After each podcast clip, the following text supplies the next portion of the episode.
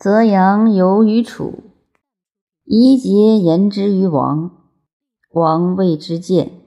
夷节归，彭阳见王果曰：“夫子何不谈我于王？”王果曰：“我不若公越修。”彭阳曰：“公越修奚为者也？”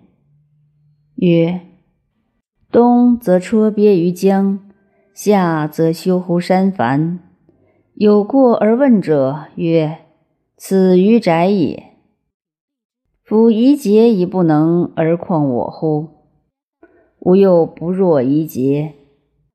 夫夷节之为人也，无德而有志，不自许，以知神其骄固，颠名乎富贵之地，非相助以德。相助消也。夫动者假衣于春，噎者反冬乎冷风。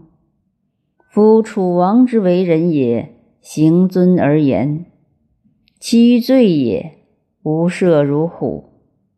非夫宁人正德，其孰能挠焉？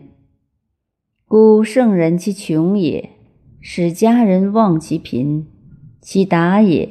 使王公望绝路而化悲，其于物也，与之为愚矣；其于人也，乐物之通而保己焉。故或不言而印人以和，与人并立而使人化，父子之谊。彼其乎规矩而亦贤其所失，其于人心者，若视其远也。故曰：代公越修。